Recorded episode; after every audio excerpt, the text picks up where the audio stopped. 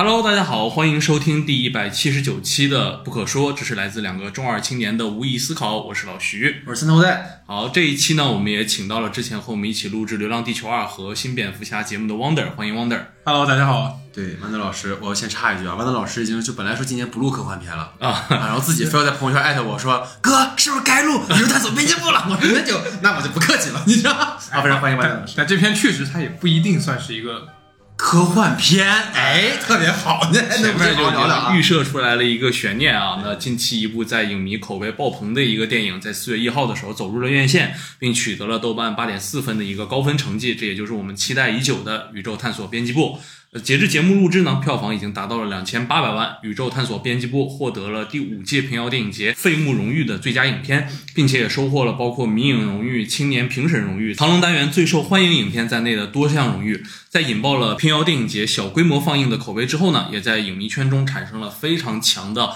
好奇心。那么，时隔两年时间，终于我们能在二三年四月一日于院线看到这样的一部电影。现在看来，影片的上座率和票房的表现在艺术片中还算是中规中矩，也非常期待接下来在票房市场上的发挥。然而，同为平遥电影节最佳影片的前辈。不止不休的导演也在口碑不佳的状态下搞出了微博在线退票的新操作。这里暂且不表，有兴趣的观众可以去当科长的微博搜索一下。惯例还是介绍影片的基本信息。本片的导演是孔大山，研究生就读于北京电影学院，在学生阶段创作的短片《法治未来时》豆瓣八点四分。其对于独立片处境的描写也在影迷圈中引起了广泛的关注。孔大山导演和郭帆导演的合作也非常紧密，曾担任郭帆导演《同桌的你》中的导演助理，以及《流浪地球二》中的 B 组导演。主演方面，饰演唐志军的是杨浩宇，曾出演过《西红柿首富》《扬名立万》等片，也凭借《宇宙探索编辑部》获得第十二届北京国际电影节瞩目未来最受瞩目的男演员。饰演秦彩荣的是艾莉亚，曾出演过《地久天长》电视剧《大宅门》等影视作品。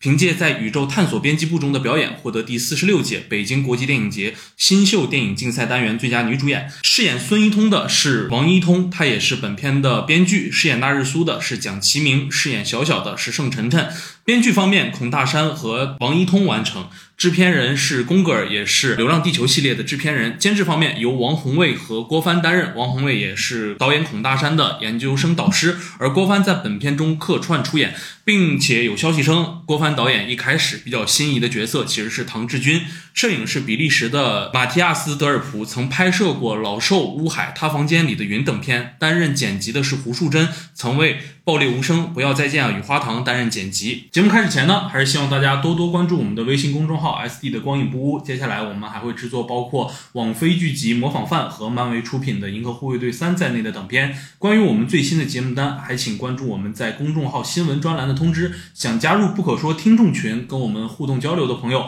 还请在公众号后台留言入群，会有人拉您。公众号的具体名称，请看节目下方的简介。如果大家觉得我们的节目不错，还请在泛播客平台的不可说专栏帮我们点个订阅关注，并在专辑评价打个五星好评，并把喜欢的单期节目分享给你们的朋友。谢谢各位。下面进入正式讨论环节。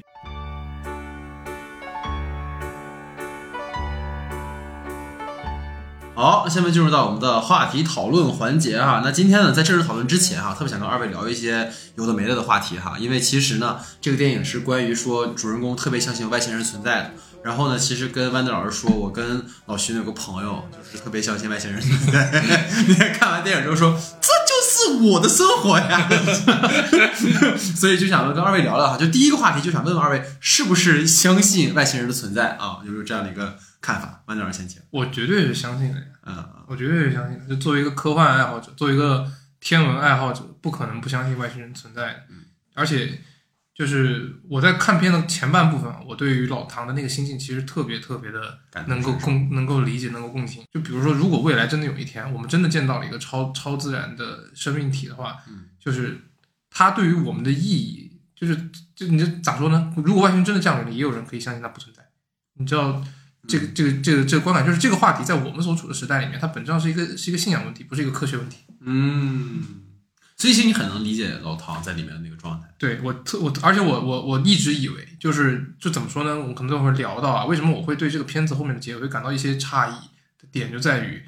呃，我发现我前面对他的共情好像有点偏差。你以为是一个科幻故事，结果发现是一个父爱父爱女的故事。其实父爱女也也也很好理解嘛，嗯就是这个到我的话题再细聊一下。再细聊、嗯 o k 老徐，对我其实我觉得我也相信外星人的存在吧，但是呃，我可能在我的相信里面是这样的一个感受，就是我觉得像 Wonder 刚才所说的，可能这是一个关于信仰的一个问题，但在我看来，我觉得可能会是一个信息的问题。嗯就是呃，信息的问题可以理解为一个真相嘛，就是我们到底用什么样的方式来相信外星人存在，或者是外星人的存在会以一个什么样的形式让我们知道，或者是我们就是总的来说，我是不相信我是第一个会发现外星人的人，嗯。但是我觉得对于我们迎接信息或者是我们迎接真相的那一刻，它会以一个什么样的形式存在，那个是我啊、呃蛮好奇的一件事情。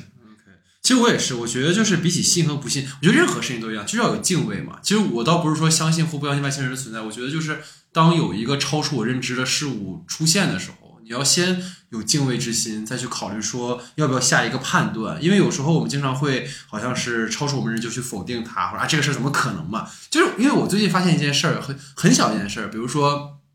我会说啊混酒是可能会醉的这么一个结论。或者我说，呃，你你会不会骑自行车这件事情，那可能有些人就会讲说，我问他会不会骑自行车，他就他会觉得被冒犯到，他会觉得说，怎么可能会有人不会骑自行车？但其实，在这个世界就有很多人不会骑自行车，所以其实是类似的一个情况。那你相不相信外星人存在？可能超出你认知，你并不知道，但可能这个世界有很多的事情需要我们延迟一些去下判断这件事情。所以可能这个是在这个话题特别想跟二位去说的，就是我们是坚决做一个否定的判断，还是说尽可能去呃在下认知之前，先去随着我们的认知不断的加深，再调整一个答案，这可能是我觉得应该思考的一件事情。所以在这个之后，当然这个问题本身，我相信我们三个有共识啊，我们可能都相信外星人存在，尤其是。反正我跟老徐去看了那个第三类接触，嗯，哇，就真的就觉得看完之后，感觉那天晚上就应该在就是浦浦东蹲着，就等等外星人来，你知道，当当当当当当的。所以第二个话题啊，问问啊，就是有没有哪一刻，二位在过去成长过程当中，觉得自己遇到过外星人，或者听到过类似的一些呃都市或者民间传说这样的？因为我特别喜欢夜晚，我就特别喜欢看星星和夜晚，然后就有种啥感觉呢？就是我看月亮的时候，我会有非常明显的感觉到月亮在变。哦就就就，但这个经历还还挺奇特，就是我从小的时候，就是我特别喜欢看月亮，就感觉有东西在绕着它飞。当然我不知道那是那是那是那是什么样的一个心境。然后后面还有一次我看看降临啊，嗯看完降临出来的时候，我我走在大街上，我会感觉到那个声音，就是那个曲子的声音在萦绕。嗯但但但是都是我觉得觉得都是某种心理上的作用吧，它不能作为一种例证，嗯但可能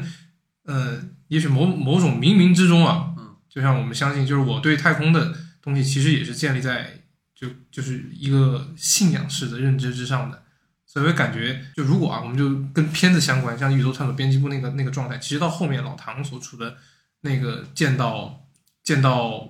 王一通消散时候的那种状态，我看的时候，其实我挺震撼的，因为我会我会能觉察到，嗯，这个导就导演所设计的这个方法和我我自己所预设到的那种超现实情境还挺接近的。哦，那那你因为你小时候其实看了很多科幻小说嘛，对，就那个时候不会有那种觉得哦操，是不是哪天能碰到一个那种感觉？小时候小时候当然会觉得，小小小时候我觉得什么都是可能的，嗯对吧就是我我从小就没有对这个世界有任何的反应，就是什么传说，什么亚特兰蒂斯，什么什么海底世界、天上世界，我啊，没有这个我没有设想到什么东西是不可能存在的。对，其实我的话没有一个特别直观的感受啊，或者是有一个很直接的体验，嗯就是找到自己和 外外星人之间对应的连接。对，但我其实有想过，就是小时候可能自己中二病犯的时候，可能觉得会有这样的经历，觉得自己是外星人，要么就是遇到过外星人。你是你是觉得自己是外星人？对，忽然刚才想到这样的情境，可能有看嗯科幻小说的时候会有这种感受。嗯然后我觉得有一个很有意思的一个体验，就是小的时候我有一次去一个海岛上玩，然后那次的时候就是晚上忽然抬头，其实就看到银河了。这个是我觉得第一次非常直观的去肉眼观察到这么很漂亮的整个的那个星空的那个景象，因为那个海岛离城市很远，然后环境也特别好，然后我就觉得那一次好像是和就是看到了很壮美的东西也好，你就自然而然的会感觉到自己啊，可能只是微不足道的那一个部分，啊。然后觉得彼此之间是存在着这样的一个联系也好，或者是一个更敬畏的一个东西在你面前。我觉得那个东西体验对我来讲还是蛮奇妙的。哎，是是我们去过的那个吗？呃，不是不是啊，不是，很小的时候，很小的时候。OK，哎呀，你们俩不行，我给你俩讲讲啊。没有，其实也也很中二。就是小时候我家附近有座山，然后它的铜牛岭，它是其实是个小山包，它那个小山包上面有一个飞碟，你知道吗？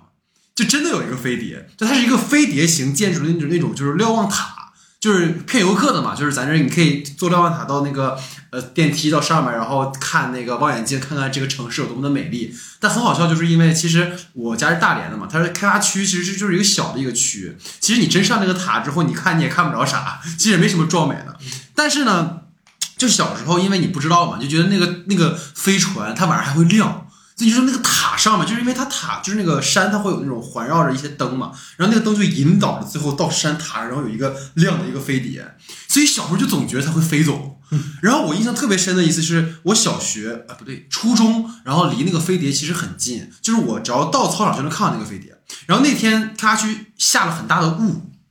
然后那个雾是怎么感觉？就是他把那个山啊，就是都能看到，只有飞碟看不到。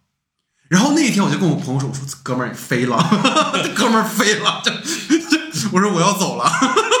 就就小时候经常会拿那个打开玩笑，就总觉得他有一天一定会飞走的。然后就是你小时候，比如说父母，就比如说生气会说把你卖了什么的。我爸妈就很独特，就是你要再闹，让一体把你带走那种感觉。所以这个其实我小时候就是很很中二的一个，我总觉得他会那样的一个一个一个一个啊，这故事拍出来也是一个很不错的文艺片，消失的飞船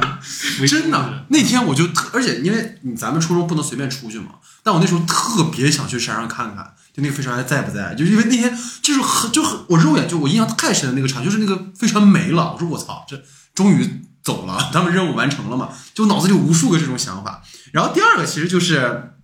我说我跟老徐的那个共友，就他是一个很狂热的一个相信这个世界有外星人存在的一个人。然后，也不知道他会不会听这期节目啊，无所谓。反正就是我们呃二一年的时候去丹东给老徐拍片子嘛。然后当时呢，有一天早上，因为我们都住在一个房间，那天早上我洗漱完出来，我就看我那朋友拿着那个画板对着窗外在那画，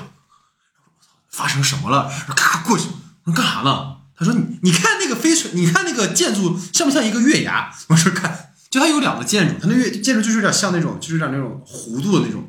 我说 so，他说像不像什么地球向外星发出信号的那种发射装置？我说我操，主要是因为你知道外那就是那个那个那个建筑对面，你知道是哪儿吗？不知道呀？是朝鲜。啊，然后我说还好吧，然后他最厉害的就是他在他那个画板上画了一个，就真的像那种外星的那种发射器或者是塔，他就是在那个建筑物的基础上合理想象延伸飞的汽车啊，然后这就这塔呀那种东西。然后最离谱的就是我们之前节目还提到过，就我们俩另一个好朋友，他也是那种很中二的。然后就他呃那天就是正好来找我们嘛，然后我那哥们儿正在画，然后他一进来之后，他们俩就摆那个星际迷航那个手势，你知道吗？俩人就对上暗号了，你知道就，所以就这两个事儿让我还印象还挺，就他真的很强烈的相信这件事情。嗯，所以当时我就我就说，我说跟老师说，就是感觉我这哥们儿四十年之后就是汤志军，就是那种感觉哈。对，所以这个是我们各自分享的哈，跟外星人有关的一些故事哈。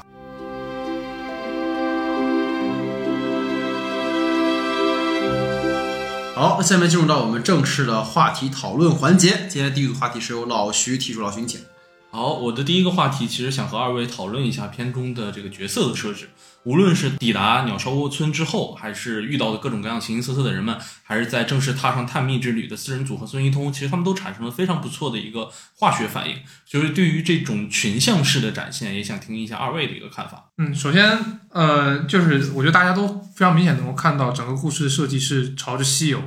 来来做的，包括它的英文翻译，是是它的英文翻译英文的《是西游记》嘛，对，也是《西游记》。嗯，呃，然后里面老唐唐啊，然后孙一通孙然后吃苦耐劳的那个嗯纳日苏，嗯背着行囊的沙僧，然后还有一个一直在叫嚣着要要分崩要要要要散伙的，嗯大妈秦老师，嗯对，嗯。然后还有一个就是临时加入的一个一个少女嗯。啊，但是哦，我其实其实我能感觉到他想要去做的那种化学反应的设计，但是我个人会觉得，就是可能是因为导演要表达的东西比较多，其实每个人物在里面的功能性是有限的，但是我没有觉得他们到工具人的那个程度啊，但我觉得是有限的。比如我其实挺期待那个少女，对，因为她我一直以为她会跟老唐之间产生某种接近于亲情的关系，因为那个少女也一直在吃药嘛，抑郁症嘛。但结果就包括纳日苏啊，就她其实是一个有一点看起来有点呆呆的，但她自己也有一个执念，也有她自己的理想。她跟老唐之间应该有很多的强烈的地方。故事对，包括可能我觉得秦老师他最后可能会一直一直怀疑，一直怀疑，到最后他可能会变得有一点相信了。对，我以为人物的弧光会在这趟旅途中出现，但其实我会发现，就这故事到最后是老唐和孙一通的故事，对其他人都是配角啊。当然，我也很理解这样的设计啊，我只是说会相对而言，呃，可能我会觉得就是这些人物的他们目前是止步于符号了。嗯，嗯，不知道另外老师？但是还是不到工具人对对，没到那么工具，嗯但他们确实有点止步于符号了。其实我个人还挺喜欢，就是秦老师的那个角色，嗯就是秦彩荣嘛。就我觉得他很有意思的地方在于说，就他其实是跟这个团队格格不入的一个角色，唯一的正常，唯一的一个正常人。对，所以我说他其实是普通观众的视角。就是如果对于科幻没那么执拗的人，然后可能就是只是来看一场电影的人，大家其实都会带入到秦老师的那个视角。就大家其实我觉得就是导演很聪明的，就是他用这个角色来吐槽这个里面其他的人，其实是让观众就冲淡了那种觉得这些人漂浮的一个感觉。嗯这个是我觉得这个角色很有意思的地方，包括我刚看完我就说，这个片子比起说《西游记》，因为他其实又说唐吉诃德，又说《西游记》，就提了很多很多他在采访里面。但我觉得你就最简单的理解，他就是一个剧组在采风，啊，对吧？唐志军是导演，然后纳日苏是摄影，那个小小的那个女孩是一个崇拜导演的导演助理。嗯，导演助理是什么呀？就是免费的，不给钱，报销？不报。就是因为我最近有个朋友也是去了剧组，然后也是就是有钱没有，就是全是靠热情。然后那个彩荣就就是制片人嘛，所以你知道我当时看到哪个情节？我觉得。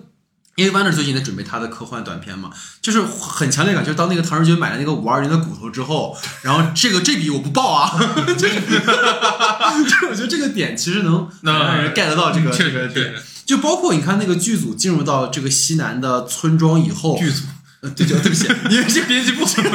这个编辑部，对，就是他们要等孙一通这个预言成真嘛，所以他们必须要在这待一段时间。就那段儿我觉得就很像，因为当时看完之后碰上我们另一个朋友，就是三帆老师，他就说很像张明的那个《冥王星时刻》，对啊，对就其实也是一个剧组嘛，然后进入到一个边陲，然后就采风，然后遇到很多的问题，陷入停滞。然后包括刚才老徐说到那个整个这里面的一些角色，你像到那个呃鸟烧，我总要我总想说烧鸟窝，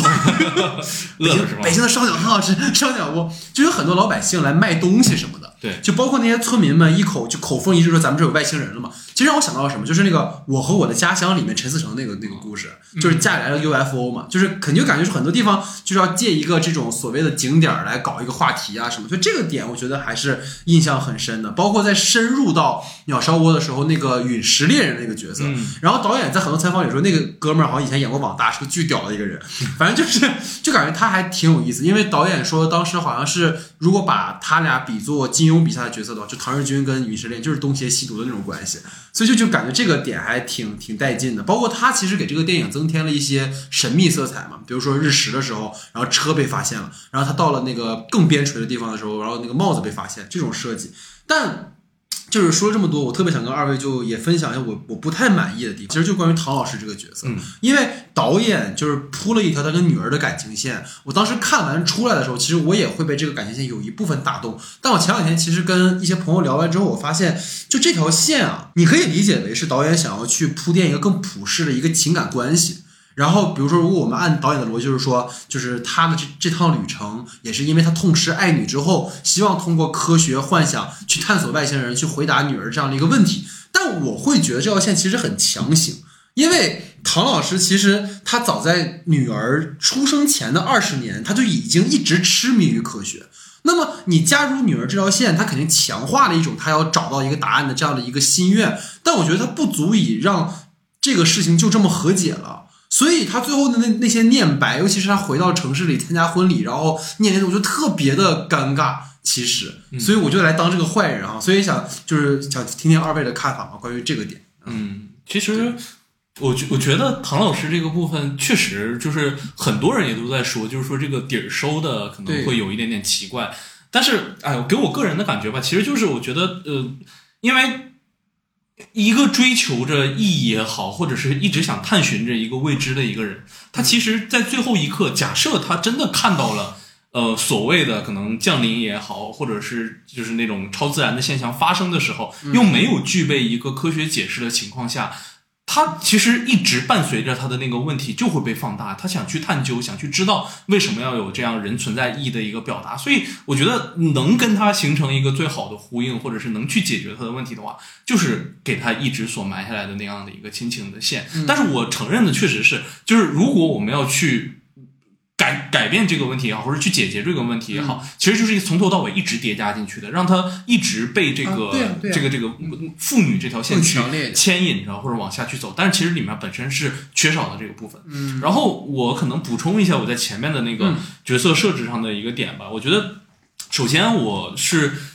嗯，非常非常喜欢他在去就是从北京离开之后遇到的那些群像式的一些人物的设置，我觉得很有意思，很有趣。因为我觉得有趣的点就是他所有的笑点的产生都是在这些呃，我们不用正常和非正常人这种标签啊，我们只是说用一个不理解和理解这些人的眼里，就所有的这些冲突都是在愿意去做探索这件事情和看起来这些人很怪的这些人之间发生的冲突。像你刚才说好的那个呃说说的很好的那个秦老师，他其实就是这样的一个性格，所以他们他和唐志军之间就爆爆爆发出了非常多的这样的笑笑笑点和冲突。还有一个其实就是在他们当时到达鸟巢窝村的时候，其实前面报了一大堆的这些呃去调查呀，村民们说，哎，我真看到了，看到了这个是什么呀？大家都被这个东西很荒诞的这个情绪牵引着，所有人都看到了外星人降临，但就是一个没有出现过的在别墅里的那个女人，给他们一顿骂了之后，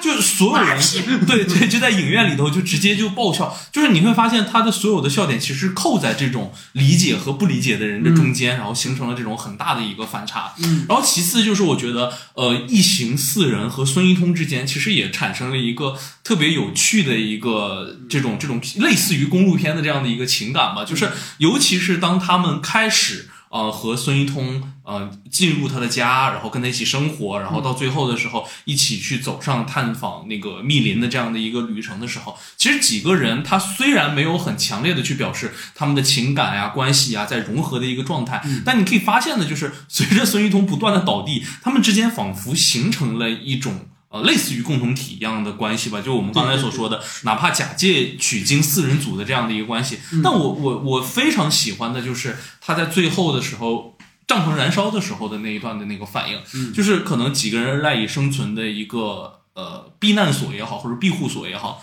点燃了之后，就是所有人的反应其实是很有趣的，就能够推测出他们个人之间的一个性格是什么样的。对于孙一通来说的话，其实很有意思，就是他唯一的带了一本一个包，那个包里唯一的一个词典，就是他所有能够拥有的一个东西，在点燃了之后，其实也是一个很观望的一个状态也好，或者是他丧失了一个能够用诗去表达自己。情感的这样的一个方式。那么对于那个我最想提的就是那个年轻女孩小小的那个状态，就是她被燃烧了之后，其实没什么感觉，就是烧就烧了，无所谓了，就是很麻木的一个状态去看着。我觉得就、呃特别像。当下的很多人的状态 就是无所谓了 毁灭吧，爆炸吧，对吧？这不就是《疯狂外星人》里头沈腾和黄渤的那个感觉吗？就是无无论什么样的问题或者是发生之后，那就是无所谓了，麻木就麻木了，就一直到底，这样这样也好了。就是，但是你会发现，其实，在那一个里面，唯一没有被干扰或者是影响的人，其实就是老唐。他永远都是你烧不烧也好，毁不毁灭也好，怎么样怎么样也好，我永远去探寻我最想去的那个目的地也好，或者是那个未知之谜也好，这个是让我觉得在一就是可能我们说一个把人物汇总下来之后，用一场戏单场戏的分量去把所有人的人物形象或者是性格展示出来的时候，很有意思的一个地方。嗯，但但我觉得有点遗憾的是，那场戏其实我想看的更多。就像刚才，其实我觉得就像弯子说，他他卡在一个工具人又不工具人那个那个维度，因为小小他其实一直在服用药物嘛，这个点药没了，对这个点其实一直在不断的强调，嗯但是那个烧掉那个棚子之，呃就是所谓帐篷之后，他说药没了，那么接下来我以为这会是一个爆点，结果到最后其实也没有等到什么情节的这方面来铺哈，所以就关于这些，万达老师可以再聊。嗯，因为其实，呃，戴老师说的已经是我下面那个主题想要着重探讨的一个地方，嗯就是我对这个片子的期待是什么呢？就是看到前半部分的时候，我特别喜欢他对于那个一个不被理解的孤独的理想主义者，去为了目标，在众人的各种异样的眼光下坚持梦想。我觉得那个那种感觉是特别能让我共情的，而且也特别好的映射了上个世纪以来的那些科幻创作者以及科幻杂志社的编辑部的状态。嗯但是到了后面，就尤其是说到他当他的女儿，我觉得女儿出来其实也非常好，因为他其实又又跟又跟抑郁这个这个命题，跟于人的心灵意义有一个有一个穿插。这个其实跟徐老师刚刚说的那个那个，这个非常好的一个设计，但他没出来，他最后导致结果是因为你大家记不记得？他最后临走之前说的最后一句话是给那个女孩小小嗯小小说的，他说的是保持好奇是一件好事儿。对，所以我我一直到那里的时候，我以为他就是驱使他的东西，第一位一定是他的好奇心。对，对这是科幻或者我觉得科就追求科学的人、追求真理的人所他的就是好奇心。我不仅想要找到一个自己的意义，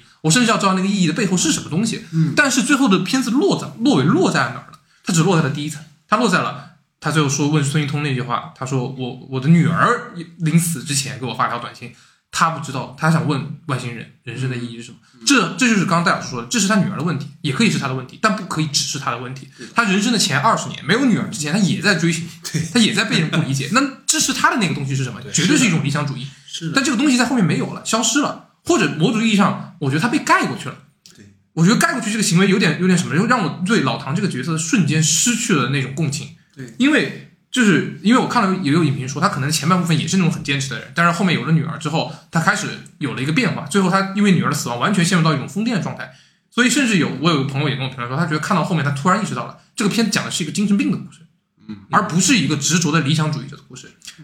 呃，然后刚才导演有其实有提到，他以堂吉诃德作为结局。堂吉诃德的结局是什么？堂吉诃德在骑士的梦中醒过来，然后死去了。他立下遗嘱说，读骑士小说的人不能娶他的侄女。这是一其实是对骑士精神的一个解构和讽刺。但是我们希望在宇宙探索编辑部看到什么？是对科学精神或者科幻精神的一种建构和支持。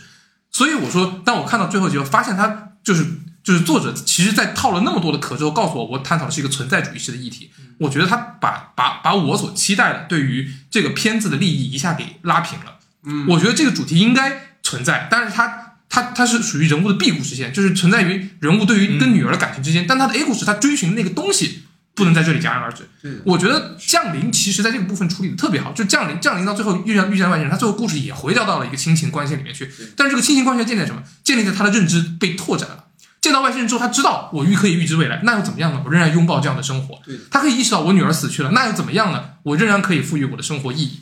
他没有做这个东西，他直接把唐志军的这条追寻外星人的梦想的目的给抹去了。所以我是觉得这是这是我看完之后比较遗憾的一遗憾的一个点。嗯，然后另外一个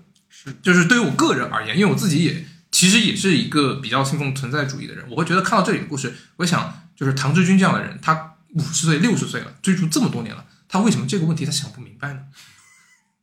我我我非常能够理解，就是这个问题其实是这个这种迷茫，或者对于虚无的探讨，对于存在最后的坚定，其实是一个很多我们同辈人能够理解。我觉得我导演也绝对能理解。但是我觉得对于唐志军这样的人，除非你花了大大部分篇幅去讲述他在他的这几十年中，从八十年代到九十年代，其实这个时期非常有意思。但是他这个这个上世纪末的这个环境，在片子里面几乎没有任何呈现，嗯，全是他的对于那种就是就是上世纪的那种状态，就是各种采访。就是一个低微嘛，他没落的原因是什么？对，他没落以及他为什么在就是你在二零，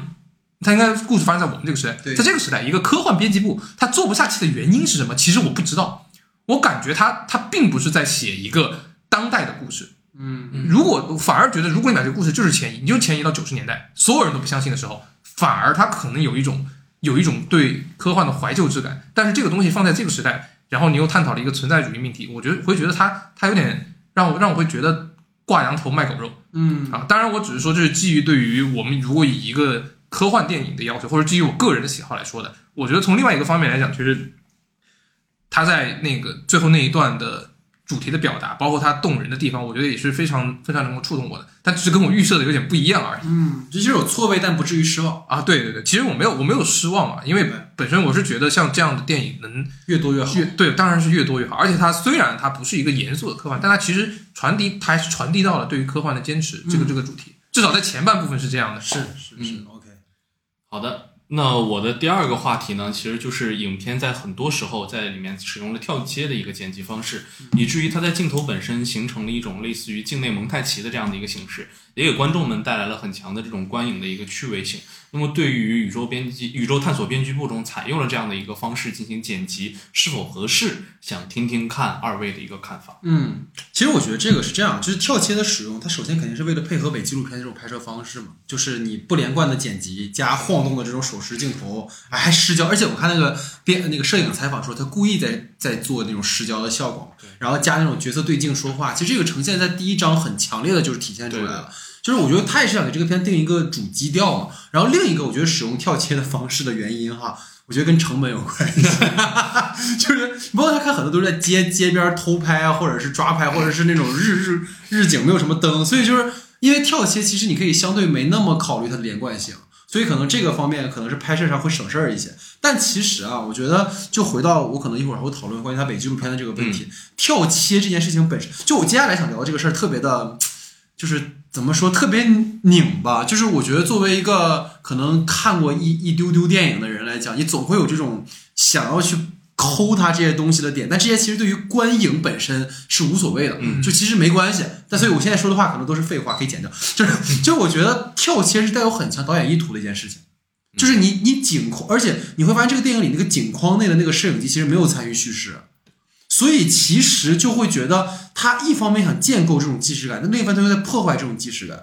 所以这是我在这个片子里其实很不舒服的地方。就是导演，你要不然你就设计的更巧一点。我举个例子啊，你看第一章的那个城市段落，唐老师说他连吃饭、社交，他甚至觉得性爱都是多余的事情，对对吧？那么所以这个就说明跳切的这个部分就很适合他当时那种生活，就像我们看那个人生遥控器一样，就我都想快进掉。就我的生活只有在工作的时候，跟我在探索的时候，那这个部分你可以跳切，我觉得没有问题。但是当他进入到那个，比如说二三章的时候，我觉得跳切应该节制一点。嗯，就你不，所以我才说它是成本考虑嘛。就是你其实到了二三章之后，他已经。离开城市空间，进入到一个他更享受的空间的时候，是不是可能更连贯性一点？这个地方的时间流有没有可能跟第一章不一样？然后到他最后开始吃毒蘑菇以后，可能他又开始出现这种跳切的感觉。就我觉得这种东西可能跟观众的观影的心理感受会更贴一点。嗯，但现在我就会觉得说，他跳切用的其实很不节制，然后又想告诉我这是个伪纪录片，但跳切你的剪辑点明显是导演选择了，就会让我不太舒服。这是我的观点。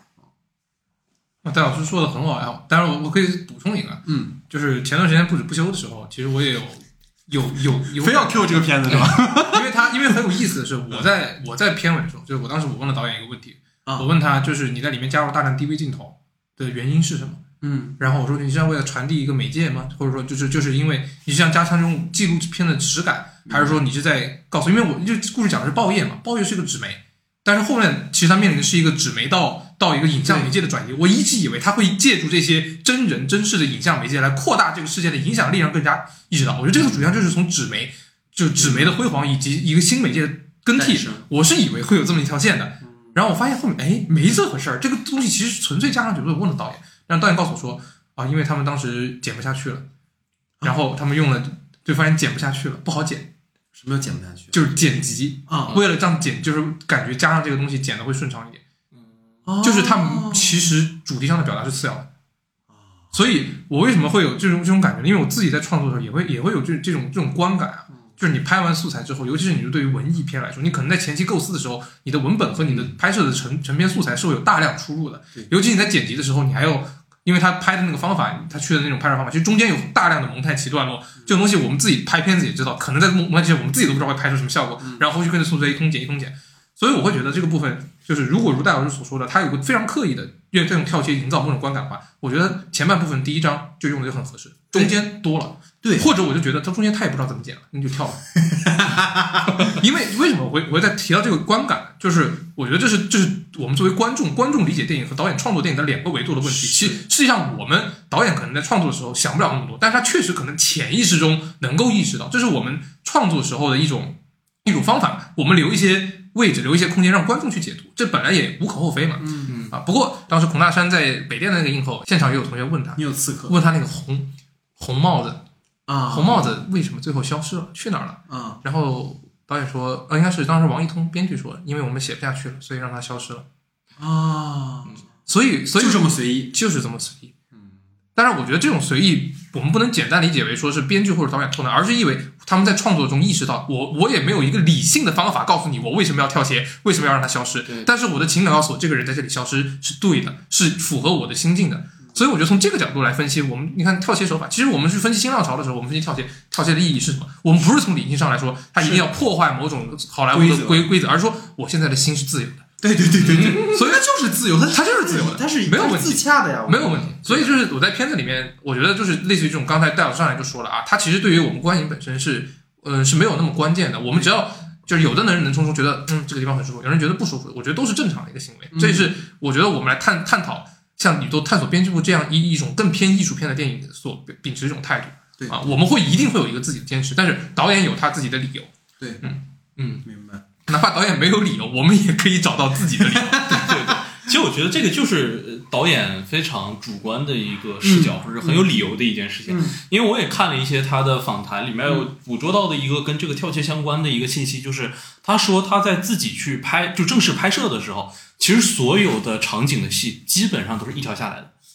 啊就是他直接拍了一整条，所以说他可能已经就是他在自己初创的时候，可能就想去保证演员的一个状态。他甚至都说他很多戏都是使用的试拍阶段的那一条戏，因为他觉得那个观众呃那个演员们的感觉和方式是特别好的。其实他都已经很明确了他自己想要的东西是什么，但我其实觉得他使用了这种跳切的方法。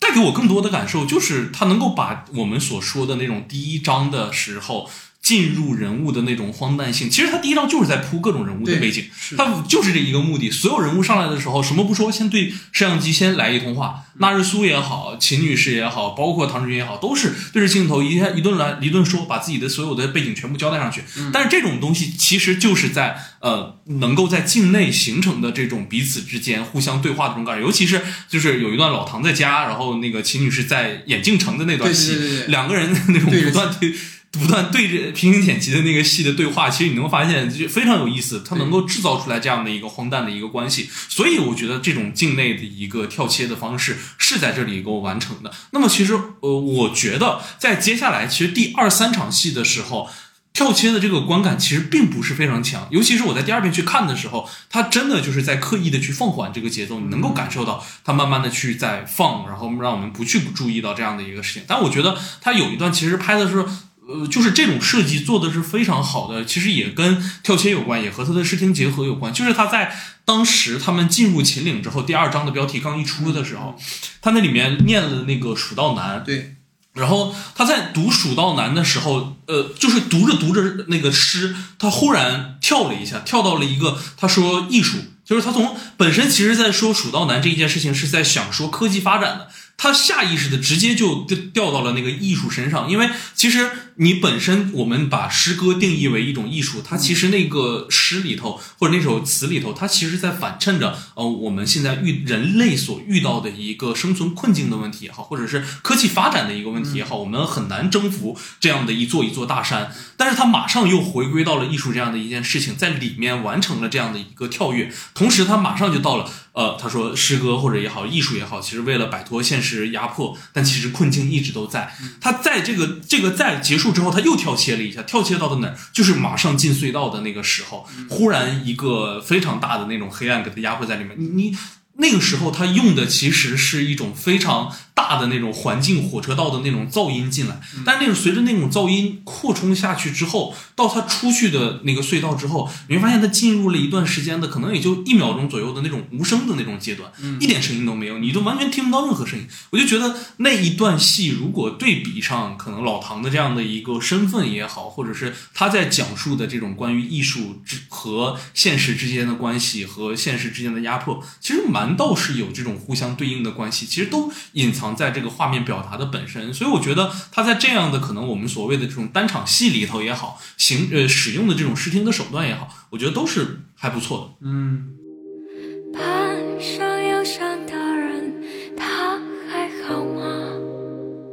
好，那在老徐的话题之后呢，进入到我的话题时间啊。那我第一个话题是这样的，其实我在这个片子觉得它的空间呈现还挺有意思的，因为它其实从城市到了乡村，然后到原始森林，最后到了山洞。而且其实班德老师本来也是四川人，所以觉得他看这个片子肯定格外有感触，对。然后就是它其实有点那种就逆向的人类发展的这样的一个过程。然后当时我在看到最后那个山洞的时候，尤其是最后他拍到那个孙玉通其实是一个剪影嘛，就会让我想到就是柏拉图在《理想国》里提到那个洞穴理论嘛，就是一个爬出山洞的人见到了一个真实的世界，然后他又回到山洞里去启蒙其他的那些自以为看到就是真实的人的这样的一个过程。所以我觉得像陶老师他对于外星人的执念啊，包括周遭人他的这种。呃，批评啊，就让人觉得就是他很荒谬嘛。但其实是不是有可能，像我们就是那些在山洞里面的人，就是所谓那些不理解的人，他们是山洞里的人，而那些可能真正走出去的人，他们想回来的时候，可能就会被我们当成是异端。所以关于这样的一个呃电影里的设计吧，所以想问问二位对于影片的空间设计，包括为什么最后会选择在山洞里这样的一个空间，听听二位的看法。因为我小时候经常坐火车穿越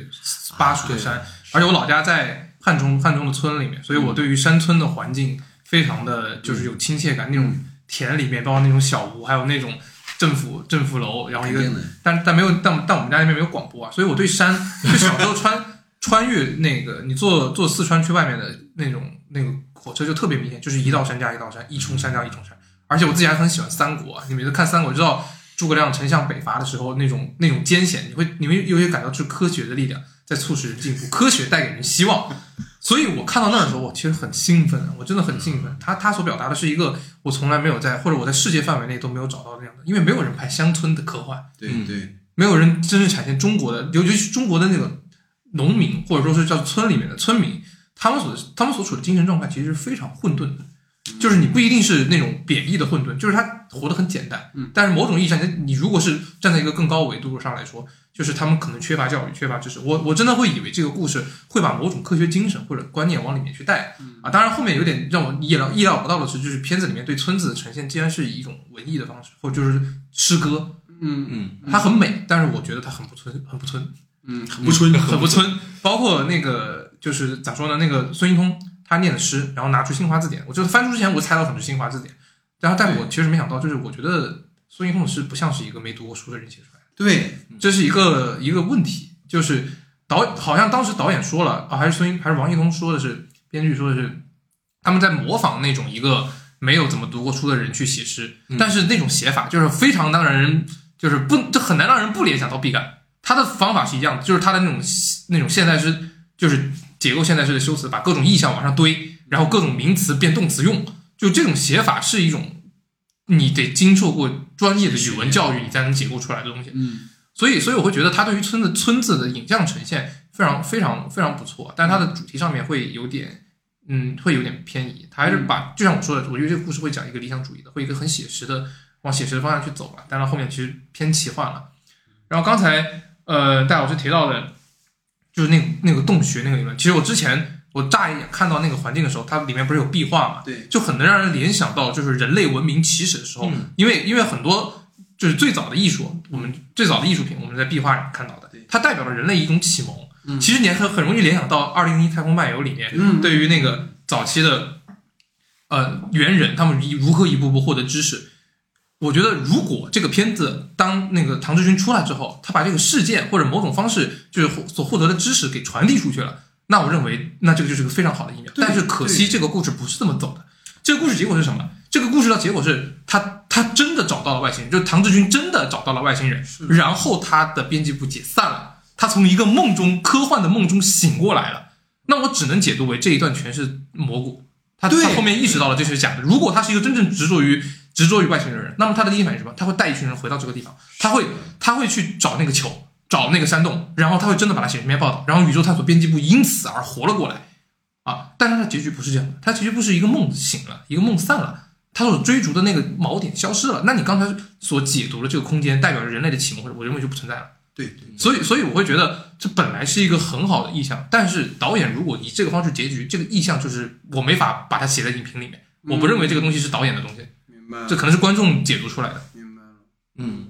其实我的话，我觉得先从它的空间设计上来说吧，嗯其实它就是一个逐渐的从这种呃北京这样的一个非常繁华的一个大都市，然后里面的一个地理环境，然后逐渐到成都，然后一个小小的一个乡村乡村里面，其实它中间还有个过渡，就是它到成都之后还有一个可能在乡镇的那个一个中转的那一段，对对对，对，从城市到乡镇，再到乡村，然后最后哪怕他们去揭秘的时候、探秘的时候，又去到了原始丛林，这种呃体现，第一个就是我觉得它是呈现出了一种类似于公路片的一个质感，不断的从各种地理上的一个迁徙，它从视觉上是一个非常直白且明显的一个元素。那么如果从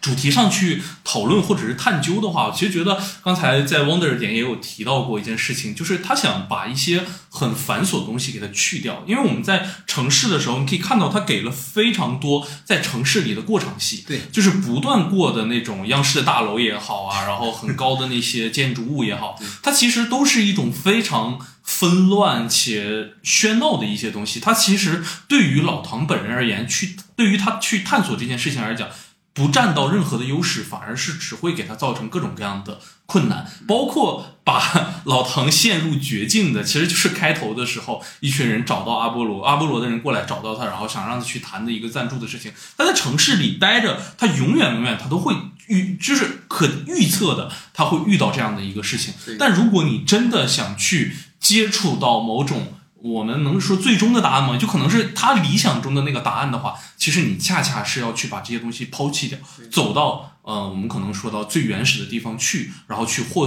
获得和收获一份答案。这是我觉得可能在空间视角上我自己感受到的一个、一个点吧。然后还有一个点，还有一个就是我觉得那个洞穴的那样的一个设计，我其实觉得它非常像一个我们的起点是在哪里的一件事情。既然我们要追逐那个答案，我们就去走到那样的一个起点去探究我们想探究的那个事情，包括我们所说的呃一直在山洞里的时候，其实他最后看到。那个孙一通变就是不能说变身啊，就是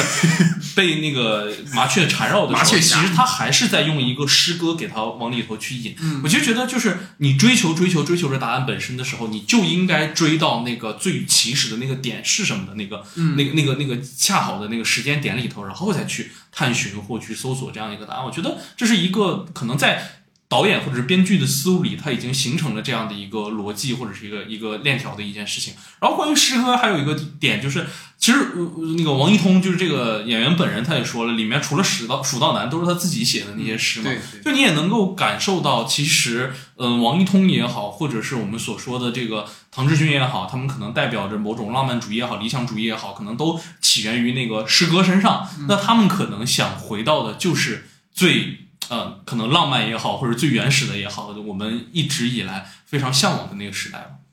其实我觉得刚才 Wonder 提到一个点，我特别想问老徐，就是因为你二刷了一下，你看到最后的结局，你现在在想的话，它会是怎么样一个感觉？就他，因为最后其实你会觉得他和解了嘛，但其实这个事儿就像刚才说，如果按这么理解的话，那个洞穴的意意向是不成立的，所以你在看完那个他。看到孙一通变成麻雀侠飞走之后，然后之后那两场戏，你现在再回想的话，你会觉得他是想表达什么呢？其实我在第一遍的时候看到那个，呃，第一遍就是 说一下为什么看两遍嘛？就第一遍的时候迟到了，而且迟到挺久的，啊，就是错过了那个我等于看到的时候已经是送，走了，呃，对，就是送走，送走了，宇航员被送走了。对，就是宇航员被牵走了那个，我以我以为是直接孙一通被送走了。没有没有没有，就是到第一章的那个开序章跳出来那块儿，我等于第一章进去的。然后我觉得，如果前面很大一部分没看到的话，其实还是比较可惜的，因为我们要做嘛。所以可能就是由于没有最开头的那一段，然后再加上我进入故事的那个点，可能不是太对。所以我第一遍的时候，我说实话，我没有特别感受到那种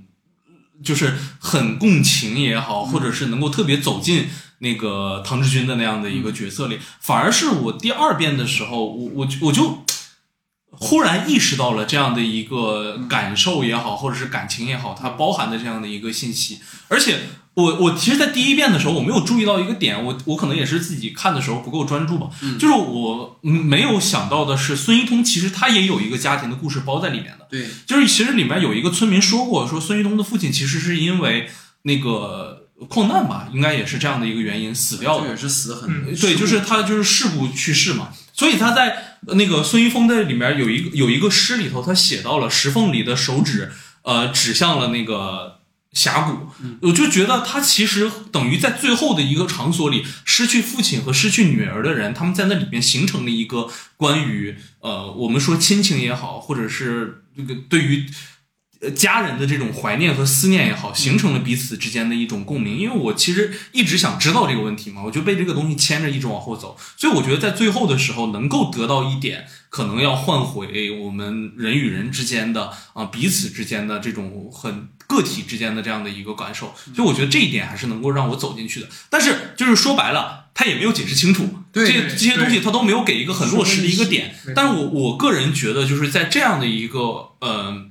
影片风格的表达之下，或者是一个文艺片中，我还是能够感受到这样的情感。明白，就是他俩其实还是会建立起一个所谓创伤后共共同体的一个关系嗯，OK，失之愈合了，怎么回事？失之愈合，对，就我我觉得啊，其实刚刚二位说的差不多，因为这个话题其实我当时是写完之后，后来我它是我最难下笔去写答案的一个话题，就是因为就像曼德尔刚才说了，到最后你会觉得你怎么写都像在打自己脸一样。然后如果要像老徐那个逻辑讲的话，其实你能理解他两个人那个关系，但你会觉得好像前面没讲太清楚，嗯，所以，但但我觉得有有一些点其实挺有意思的，比如说，你看他城市空间的那个编辑部里面，他会把那个背景的那个环境里面那个嘈杂声音做的很很重，嗯，甚至还有一些什么有一地有天长，就把那些音乐都做在里面去。然后，但是你看与之形成鲜明对比，就是他到孙一通家的时候是非常寂静的。就那种城市空间跟它的乡村空间的这样的一个设置上，我觉得导演的巧思还是挺多的，就是这方面真的做的还挺好。包括你刚刚提到说他在乡村的时候，其实一直是在走步、走步、走步嘛，但他城市里就一直在让这，就是他一直让城市的空间就压缩到我的家跟编辑部之间，嗯。其他所有地方都不重要。但到了农村之后，你发现他们一直在乡间里散步啊，然后孙一通那个那个晕倒，然后把他抬回去，这种重复蒙太奇，其实让你去感受到那个乡村生活对于他们每个人而言也是一种嗯。怎么讲治愈也好，或那种感受也好，我觉得这个点是让我觉得挺强烈的。包括就是我觉得唐唐老师跟孙玉通比起说像《西游记》，我觉得他们更像贝克特笔下的两个流浪汉，就他们一直在等葛多，不是在等麻雀，就是就给我给我这种感觉哈。对，然后包括他们远离城市这件事情，就我不知道，这也是想跟二位讨论，因为我为什么今天开场会问那么两个话题，就是因为我觉得。当你远离城市，或者说我们远离一个我们熟悉的地方之后，你才会有更敏感、敏锐的感知。嗯，就我觉得我去年，我像我觉得特别像那啥，就是我去年我去了一趟四川嘛，然后当时我去四川的飞机之前，我跟老徐发微信，我说就有一种好像我十年没有旅游过的感觉。然后你到了四川之后，你的神经就我觉得也是川蜀真的是一个好地方，就是你看，就是你的所有的感官会打开，就是你会敏锐的观察到很多你在北京根本不会注意到的东西，包括你在跟人交谈的时候，对方的那个状态，这个好像就是你要到一个陌生的地方才会有的一种感觉。所以我才会说这个电影里面，当然我一会儿在歪德老师这个话题还会有，就是这个电影的最后，我觉得啊，它不是科学，是玄学，就是就是它 像怪志传说啊。但是你看他最后的那个，无论是西边的小驴啊，还是说孙一通的那个呃什么。躲在里面的那个飞行器啊，然后包括山洞里面的麻雀，就是它好像是打破了城市里面的那种一成不变的节奏，就每个人都不再是螺丝钉了，所以才会有更敏锐的一种感知。所以就这个话题衍生出一个小话题，想问问二位，就是有没有哪一刻，就比如说当你离开熟悉的环境到另一个地方之后，有一种感觉是，哎，好像我跟之前有点不一样的感觉，无论是心情上还是感知上，这种有吗？类似的，比如说你前两天不是去了一趟杭州？杭州，杭州那还是城市，啊。那那还是我的意思就是，可能跟你日常生活比较长的一个地方相比较而言，其实其实就是我我因为每我之前每年都会回老家嘛，就是村里面。就我刚才其实说到看月亮、看星星，我我是非常喜欢看这个。就一个最大的感触就是我在成都，成都已经算算好，算还算好一点了。可能十年前我小时候抬头还能看见很多星星，反正我在北京之后是硬是很难看到，就能看到也是零星的那种几个，跟我在乡下一抬头满满天星的那种感觉有非常非常大的区别。嗯，我我在过年那个时候就就特别喜欢，因为家里面有个天台，坐在天台上面就在那坐那看星星。二月份啊，啊，对，过年在过年过年在天台啊二楼上，但但是还还好啊，就是就是因为穿的厚嘛，还有 OK，这可能在东北人是眼睛里不太能理解这个东西。是是，其实陕西还挺冷的，可能我看四十分钟，我爸就得把我当冰雕给送出去了。也挺冷，也也北方哦，不是也算北方吧，陕西那边。啊但是我确实印象很深刻，因为我每次到那儿，我才意识到就是星空这么好看嗯，啊，所以就是我看到这个片子的时候，真的非常非常的有有感有有有感慨啊，但但是好像在编辑部里面，他没有怎么呈现星空的内容。嗯内容我觉得这个，呃，我觉得可能会稍微有点遗憾吧。明白。其实我觉得，我刚才其实也是受到老戴的这个经历，我有一个感受，就是有没有可能啊？你那次去四川感无感通通奇通开的这个原因，是因为你在被北京被关久了，那次好像被关了一大一个去哪儿都差不多。去哪儿好像都感觉 比哪儿都反正哪儿都比北京好。确实，其实我的一个感受是，就是过去两年吧，我不是在韩国嘛，然后每一次回来的时候，其实以往回来的时候不会有特别大的感受。我也跟你其实讲过，就是我觉得，因为其实语言是通的，我这两边语言都明都明确了，然后。他坐飞机其实超级快，就一个小时、一个半小时这样的一个时间。其实你落地之后不会有很强烈的感受，是你跨国了，啊就是你感觉他都没有我从都没有南京的，南京对吧？南京到东北离得远，这种感受就是觉得很近很近的这种状态。然后，但是就是在疫情这几年，我有一个非常强的一个感受，就是我每一次回来的时候，可能都是在韩国那边很忙，然后每个学期结束了，然后回来的时候，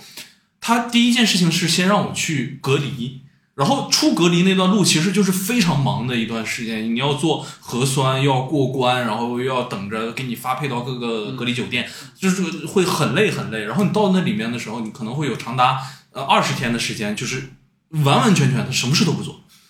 就不会忙碌，你也见不到人，你也没有什么感受，你就一直在那样的一个环境里，你你你都不会有任何感觉。但是当你出去那一刻的时候，我有好几次这种，我应该被隔离能有三到四回这样的。然后你又会有一个很强的感受，就是你出去那一瞬间，你知道你自由了，然后把护照给你了，什么东西都拿到了，然后你出酒店那一刻，你不知道你自己要干嘛。你每而且你每次出去的时候，其实你知道你这个意义上来讲，你是真正的回国了。你已经从一个我们所说的一个中转的区域也好，或者是一个地方出来的那一刻的时候，你真的不知道自己该干嘛。就是你你我有就有一次我就是完事儿了之后，我在旁边抽了一根烟，然后那隔离的人说赶紧走，他说我在在里面隔离这么久了，为什么在里面抽烟不行？但我那一刻我是真的不知道我该干嘛，明白。就是好像那种感觉全部被封锁起来的那种状态一样。韩国在这类人啊，除了要先吃豆腐，你知道，因为韩国人对出狱的人要先吃豆腐，你知道，哦是吗？就是你看那个亲切的金子上来，他不是给他送了一块豆腐吗？啊，这有什么寓意吗？就是就是清白清白、啊清白洗净的那种感觉。对对对，对，所以这个是我们的第一个话题啊。那第二个话题啊，其实就是其实结合刚才老徐说的那个点，就是关于他的这个跳切。其实我想聊聊关于这个片子伪纪录片的视角的问题啊。其实这个在我们录节目之前，其实也跟朋友讨论过，就是会觉得有点太。吹毛求疵，我觉得这个片子总体上来，我们三个都是比较喜欢。但这个点，我确实是想跟二位聊一聊，就是这个片子里面，纳日苏他作为摄影师，他拿了一个 DV，然后来拍摄他们这一行人寻找外星人的旅程。但是像，刚才我也提到过，这个外这个 DV 它并没有实际承担记录画面的职能。所以刚才其实我们在闲聊的时候，Wander 说跟同行的朋友看的时候，他也会说，到底是谁在拍这件事情？所以全片其实存在一个这样的幽灵视点，我把它称为是。所以这其实当然我们都知道，它是属于孔大山的一个视角嘛。然后刚才老徐说他在看第二遍的时候也提到过，在第一章里面有很多角色跟摄影机直接的对话，就感觉好像有人在采访他们。所以这种模糊了拍摄者的呈现方式，会让我有点出戏。所以不知道二位怎么看待片中对于这种伪纪录片拍法的呈现呢？嗯，孔大山其实自己在映后的时候也说了，他的很多片子的人物原型都是来自于纪录片里面的。啊，对对他他提到大量，包括他自己之前的算是第一个出现之作《法治未来史》，他也是用这种方式来拍的 对对对，啊。所以我觉得他首先第一个，他延续自己的拍摄习惯啊，然后但是这个片子本质上其实不是一个伪纪录片，嗯，对吧？我们在第一段的时候感觉非常明显，就是除了老唐经常会对着镜头讲话有采访他之外，还有一个镜头是他那个他的侄子和他的姐姐，对对，他们来的时候，嗯他们先看了一眼摄影机，对对，我就当时就一直在想这个人物是谁，但是我很快意识到这个人物只只有可能是孔大山，不能是观众。你对能理解这个点吗？但是到了后面，到了后面，到了他们去看麻雀那一段，然后王那个孙一通把手指着说：“你也把眼睛闭上。”那一刻他是对着观众说的。嗯，我觉得这有这是就是在这个试点上面，他至少有这么两次两次的错位，所以呃，我非常理解戴老师说的这种出戏的观感啊。然后我也绝绝对说，就是他这个东西算是一种风格，我不好说它到底到底是一种就是它是正确的还是不对的，因为实际上我们刚刚其实也说了，就是这个这种片子的不会有这么多的限制。我觉得每个人都能解读出不同的东西，但我但我比较同意戴老师说法，就是我在看的时候我会怀疑，我会有那么一些迟疑，我没有办法百分百沉浸进去，我一定有一个问问题萦绕在我心中，就是到底是谁在拍这个事儿？这个事儿到最后不给我解读，其实是一件对于对于对于导演来说比较容易，但对于观众来说不太容易接受的事儿。对的，嗯，对的，尤其是我们的身份可能又兼具着创作跟观看者，你就更就我会更 care 这件事情，嗯，就会有点在意。有两个点吧，就是第一个就是他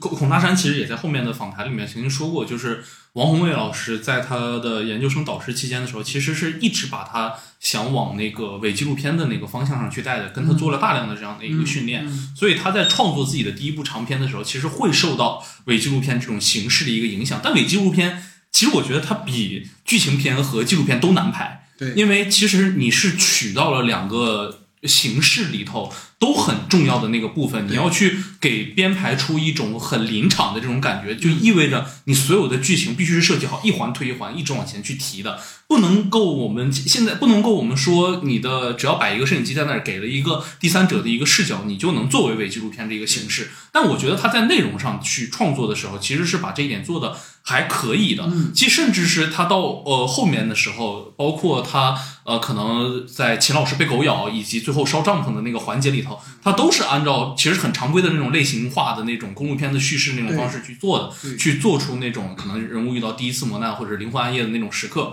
去卡着那种类型片的创作的点去做。但是你能够发现的就是，如果我们去探究它的这种形式上存在的问题，除了刚才所说的那种视点上的混淆之外，还有一个点就是。我一开始会觉得他只在第一章设计这种很强的伪纪录片的形式，是为了铺陈人物的背景叙述。但其实，在第二章和第三章的时候，它都出现过有过这样的一个第三者的一个视角，不是说是由于试点的问题出现的，而是由于那个纪录片的那个灯的那个形式出现的。第一次就是在摄影机它进入山村的时候，它有一下开灯的那个镜头，那个灯其实不是说呃随便的一个环境灯光，而是摄影机的那个灯光直直打在唐老师的那个脸上的。所以这个点其实很明确的就是你是一个以摄制组的身份进来的这样的一个人，如何界定你的身份？包括我们呃说到他后来的时候，在第四章结尾终章那里的时候，老唐醒过来在那个村子里，他看向周围的壁画的时候，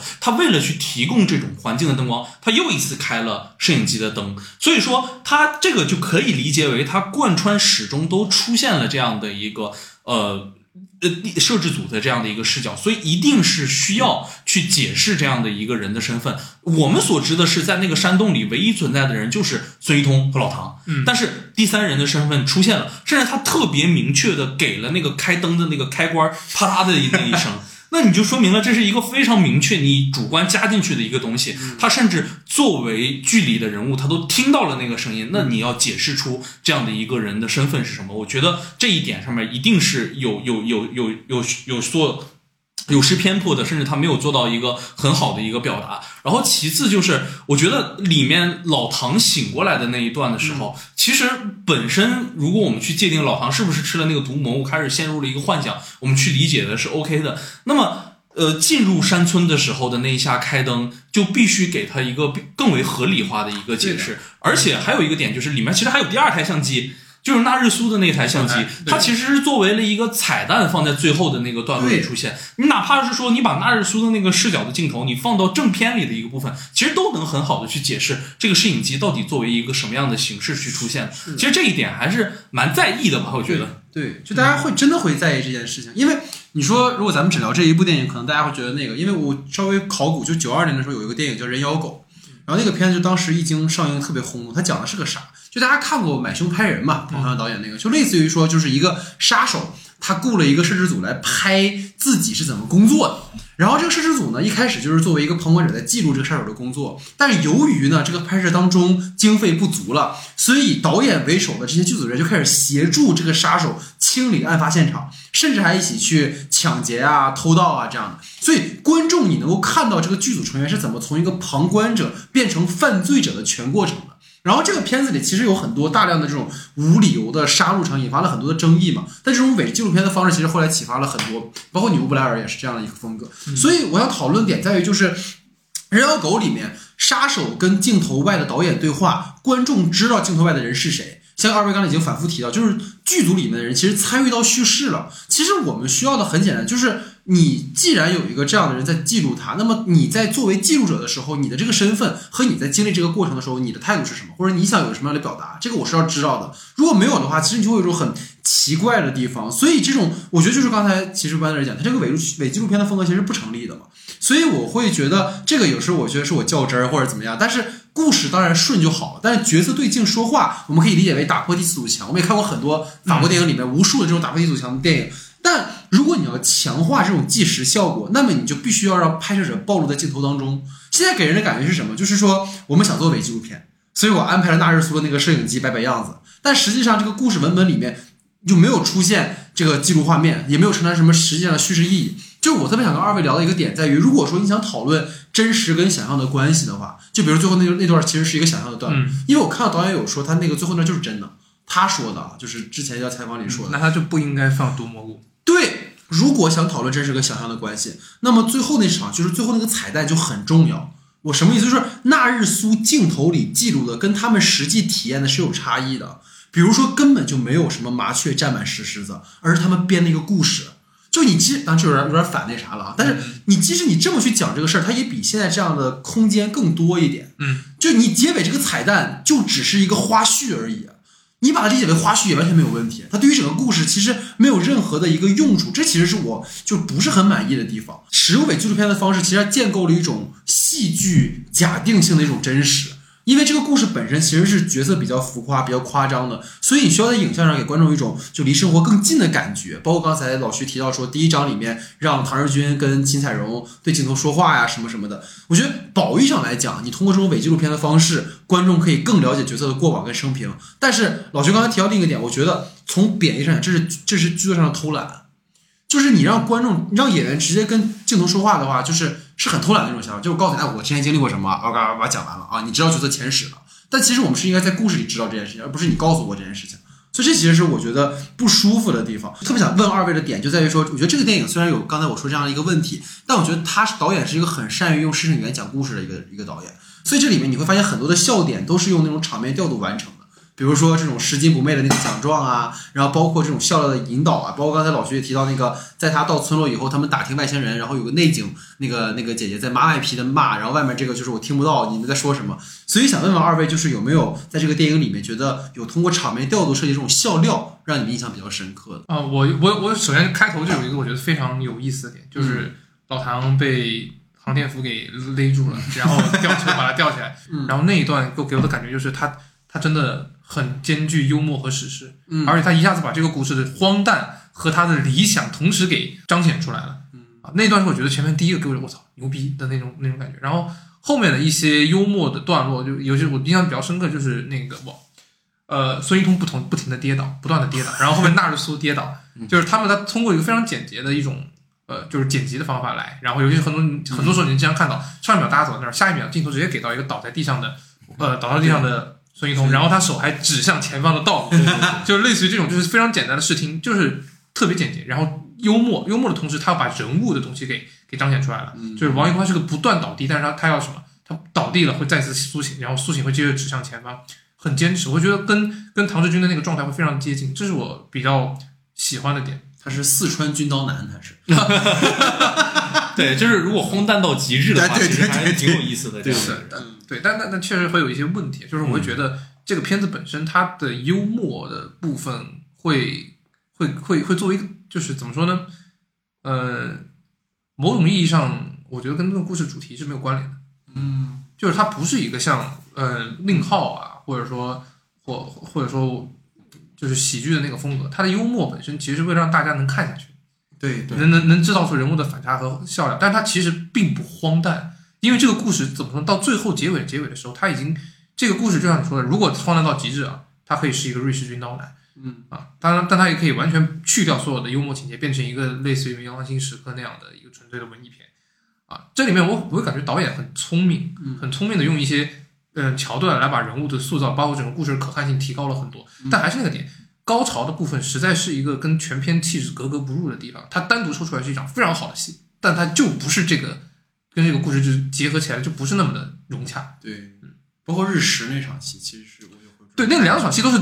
单抽出来特别漂亮，但是你说说看，这个这就是它的那个风格是割裂的，嗯或者其实说我是觉得，呃，孔大山导演他把他所学到的所有东西融合在一块，独创了一种风格，我觉得这样也是可以的，因为我们说之前没见过这种，但是不代表他他他不正确。当然，当然对吧？当然，呃，我只是基于我自己的观影体验来说，就是一下子要让所有人接受他的创作风格，肯定是需要一些时间的。嗯，了解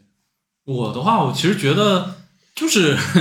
猴哥那段确实挺挺有意思的，一个就是抽烟的猴哥，对对对，一个就是在成都街头遇到那个抽烟的猴哥，嗯然后他一直盯着镜头，然后从远及近的这样的一个方式。然后还有一个就是在那个精神病院门口的时候，其实也是猴哥的演出，但他很有意思，他没有给那个演出，而是上一秒，嗯呃，唐老师还在给我们长篇大论啊，什么科幻啊、外星人啊这些东西，然后下一秒就是。里面在表演，然后干冰喷出来，然后各种各样的炫光打出来的时候，给了一个非常固定的这样的一个远景的一个镜头去拍摄，在走廊里孤独的唐老师脸上被映衬着那样彩色的灯条在脸上闪烁的那种光芒，其实也会感觉到，就是本身的孤独感也好，或者是就是他哪怕在一个我们所谓的可能被标签化的精神病人或者精神病院的这样的一个地方的时候，他仍然没有办法做到完全的融入也好，或者是能跟他们形成一种共鸣也好，或者教授他们某些知识也好，这是我觉得做做的非常有趣点。然后我其实个人也是吧，我觉得总结下来的话，其实就是在这个呃伪纪录片这个点上面，我觉得这个我们去深究这种逻辑性也好，探究它也好，当然会出现问题，但是。在观众的观看者的视野里，它能成立，并且它能看，它其实就不不成为问题，甚至能够理解为这就是导演的一种风格而已。对，对，就我觉得这就是最后想跟这个话题落一个点，就是我其实，在写完之后，我也在想，就是这个事儿吧，就是还是那句话，观众们看着没问题就没问题，没事儿，不用想那么多。但是你总归在你的观影经历来讲，当然你说导演是一种新的一种风格，也当然 OK，但对于观影者或者对于我们来讲，提出这个话题，也是觉得他可能跟我们过往的观看可能会有很大的差异性。然后也希望，如果是这种伪纪录片的风格的话，可能需要更多的一种呃态度啊，所以可能这也是我们的一个观感哈，所以也跟大家去做一个讨论。为什么看起来总有闭上眼睛？好，那在我们今天处理话题最后呢，进入到 Wonder 老师的话题时间，你请。好，这个话题其实我们刚才已经聊了很多了，我就把它融为一块儿来说了。就是首先在观影之前，我对这个片子的期待是一个低成本文艺版的超时空接触，是一个孤独的理想主义者追逐宇宙的真理，同时获得了某种情感的寄托的故事。嗯，然后但是从影片后半段开始，它变成了一段充满奇幻色彩的存在主义之旅。所以从这个角度上而言，我会觉得这个片子主题表达是有些混沌的。嗯嗯，呃，然后因此。我就延展开来说，因为这个片子最开始的时候，站台的人是郭帆啊、王宏伟这些科幻上面的导师，包括我个人，我自己在科幻领域里面，大家对他都是基于一个科幻片的态度去对待他的明白。啊。但是其实实际上我们看完之后会发现呢，这个片子与其说是一个科幻片，它其实更多的是一个文艺片，嗯，文艺片。所以基于这个角度上来说，我觉得它对于中国科幻的意义，我觉得是比较有限的。它是一个非常好的文艺片，但它对于中国科幻而言，或者说对于科幻类型片而言啊。啊，当然，本身它不是一个类型片标准，嗯，它它是我们没有办法复制和借鉴的东西。它的无论是在主题层面还是它的影像层层面，它其实上是一个非常个人化的、个人化的东西。对，呃，所以我认为这是一个很优秀的文艺片，它不是像之前可能有人会把它跟《这个男人来自地球》或者是《彗星来的那一夜》这样的低成本文艺片来做比较。嗯，啊，我不知道两位对于这个观点怎么看？然后包括上面上面提到那个它的主题表达的混沌。嗯，明白。对我其实觉得，呃，首先先从这个科幻这个视角去切入吧。嗯，其实我我看，呃，孔大山导演在很多的访谈里面，尤其是当大家问到科幻类型的时候，其实他一直是避之不及的。他很贪心大家把他这个片子和科幻片进行互相的关联，但没办法，作为宣传的时候，也不知道。可能之前的影迷的时候都在吹，这是一个很棒的一个科幻片，然后大家对它的预期确实很高。我觉得，呃，Wonder 的这种心态应该和我们的想法是一样的，我们的预期至少都抱着这样的一个预期去进行一个观看。况且啊，孔孔大山导演还是我们中国科幻未来《流浪地球二》的不一位 B 组的一位导演，我们一定会有的，对吧？这个打开中国科幻大门的这种预期去看这样的一个影片，但是确实是我觉得，如果拿他和这个人来男人来自地球去比的话，就是降维打击了，就是因为其实他也是这个男人来自地球也是一个非常低成本的这样的一个科幻作品，但它。充沛它或者填充它的也好，是一个在故事结构或者是整个的剧本呃丰厚的程度上的一个很大的一个区别吧。就是其实你发现这个男人来自地球的里面有很丰富的对于科学也好、哲学也好、历史学、人类学很多的研究，他把所有的这些。各门各类的里面很厉害的人聚集到一起，这些科学家们聚集到一起之后，产生的一个故事进行延展之后，去诞生了一个关于科幻也好，或者是叩问科学这样的一个视角。但是你可以发现，在宇宙探索编辑部里头，它只是把这个探索精神，或者是去追寻。呃，外星人也好，这个点作为了他一个故事的一个线索，或者是他的一个起源。为什么这么说？其实这又是一个我在看完之后最直观的一个感受，就是在主题上面，我会觉得它和顺序全宇宙的落点很像。嗯，他们都踩到了一个关于存在主义和个人危机的这样的一件事情上，甚至他们都有关于亲情的一个拷问。当时我们两个聊的时候，其实还聊到这个了。但是我觉得。很怪的一件事情就是，春之前宇宙其实它在一开始的时候，它暴露出来的问题啊，我们说最大的问题就是它的 A 故事，就是母女不和这一条线，对，就是母母亲没有办法接受。女儿在一个偏离了自己既定的轨道上成长的这样的一件事情，嗯，这是他最大的核心矛盾，也是我们一直看的一件事情。那其实放到宇宙探索编辑部里头的时候，我们认为的 A 故事应该是去探索宇宙，去探索外星人，或者作为这样的一个身份去抓捕捉这样的一件事情。但是它其实落点的时候落在了 B，无论我是一个什么样的人，我应该在探索宇宙的最后或者是那个终点的时候跳脱出来去看到自己，这就会让我们觉得。他在主题上或者他收尾的这样一件事情上，听起来是有一些混沌的。但我这里有提出一个，呃呃，不跟 Wonder 可能是有一点相悖的一个观点啊。我可能自自我感觉里头，我觉得他是其实在试图去呼唤这种精神，但他恰恰也是我们当下比较缺乏的一种精神。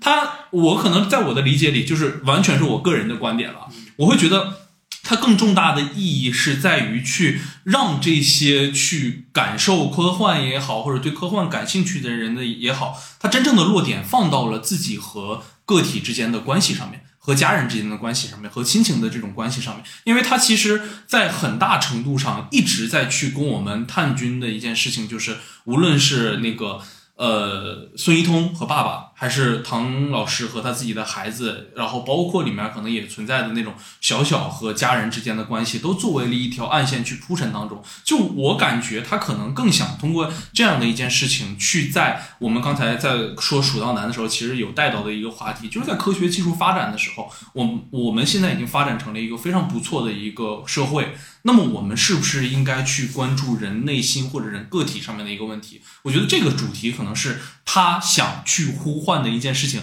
但是这个话题或者是这个主题的呼唤蛮烂俗的。这个烂俗不是攻击他啊，就是谁都知道的这样的一件事情，他确实能够争取到最大公约数，确实能够做到一个唤醒普世价值的一件事情。嗯，但是这种互相之间的转换其实是，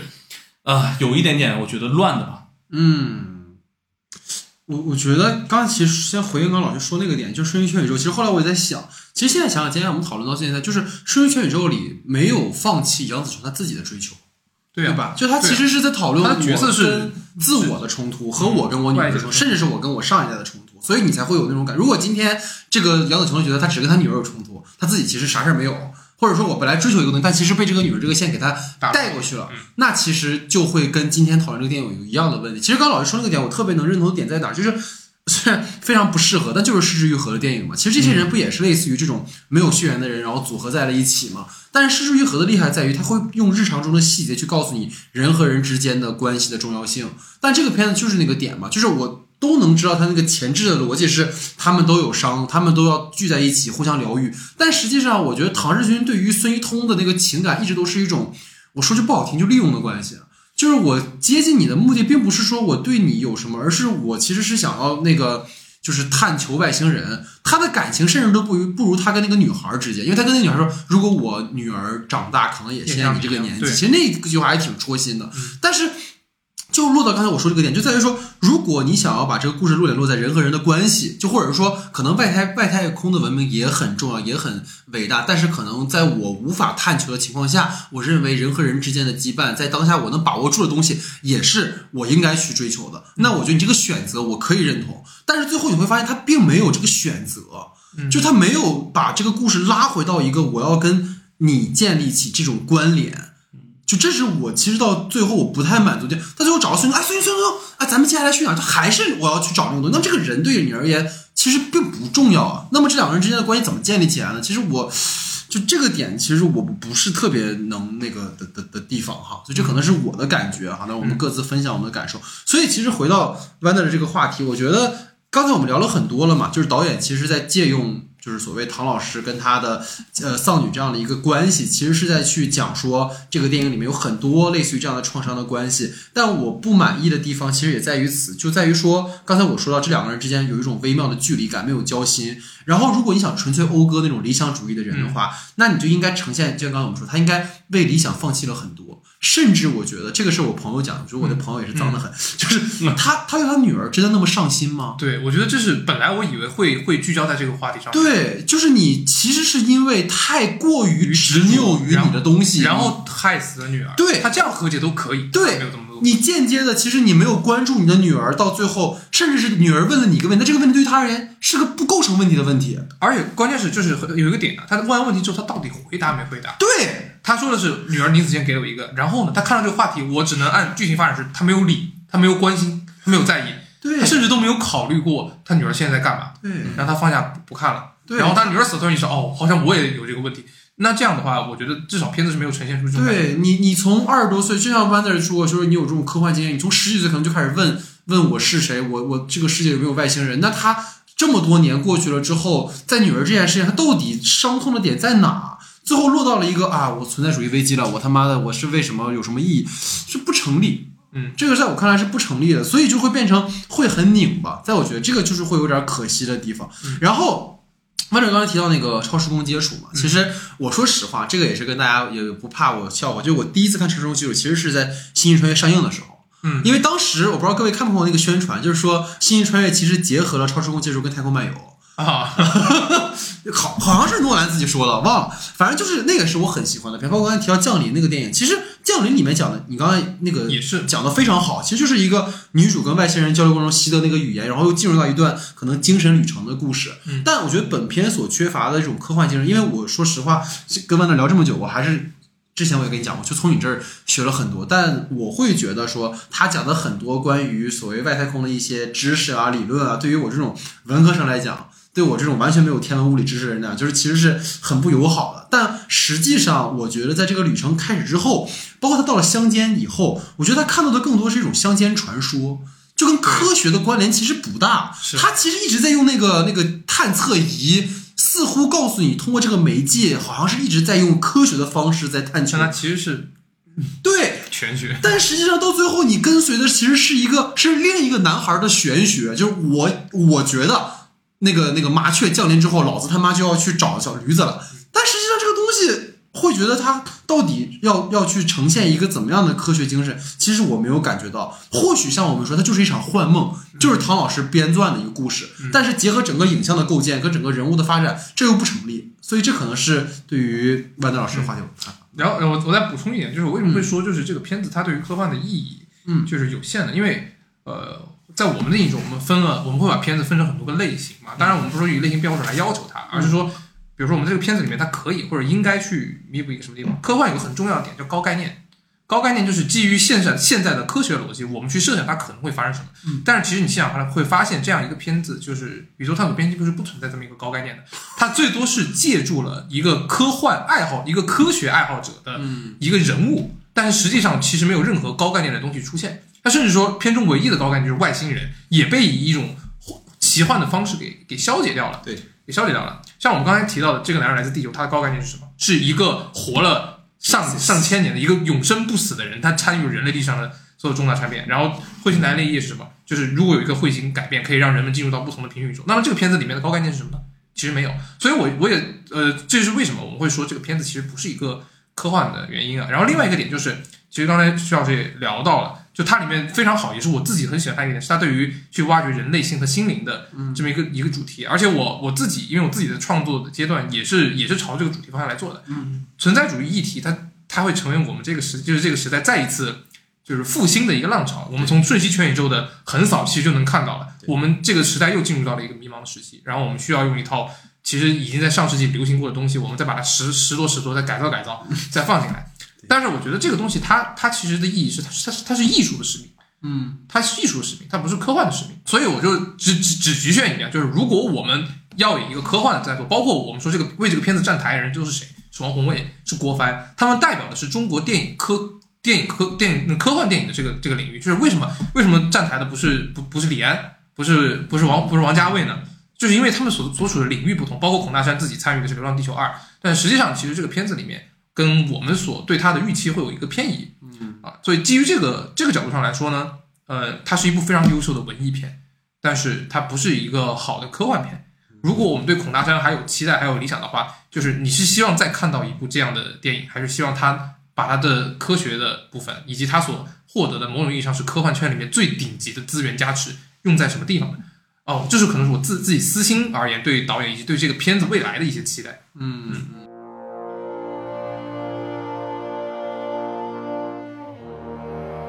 好，那最后进入到我们的延伸讨论环节哈。其实我们在节目里推荐过很多科幻片了啊，但这次，因为是小成本啊，虽然我们今天聊了半天啊，最后把它归到了文艺而不是科幻这个序列里啊，但是想问问二位有没有推荐的小成本科幻佳作？啊，其实很多片子我们在之前都已经聊到过了。然后我给这里给大家推荐一个英国的科幻片，零九年的，叫《有关时间旅行的热门问题》。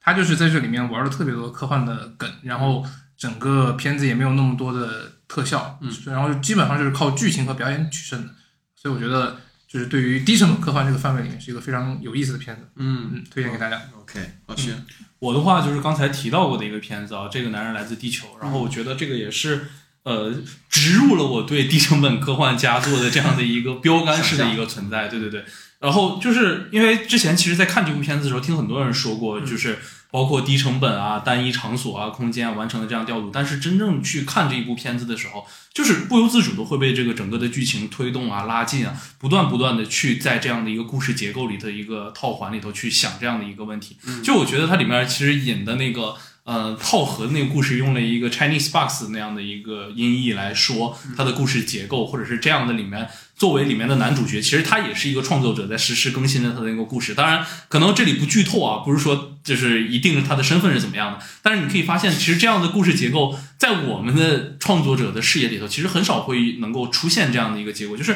你随着故事一层一层的堆叠之后，你会发现整个的故事其实在原点的时候就已经有一个上帝视角再去观察这样的一个事情了。所以我还是特别期待，就是能在中国出现这样的很类似的这样的一个作品。明白，这个男人来自西南，汉中，蜀道难。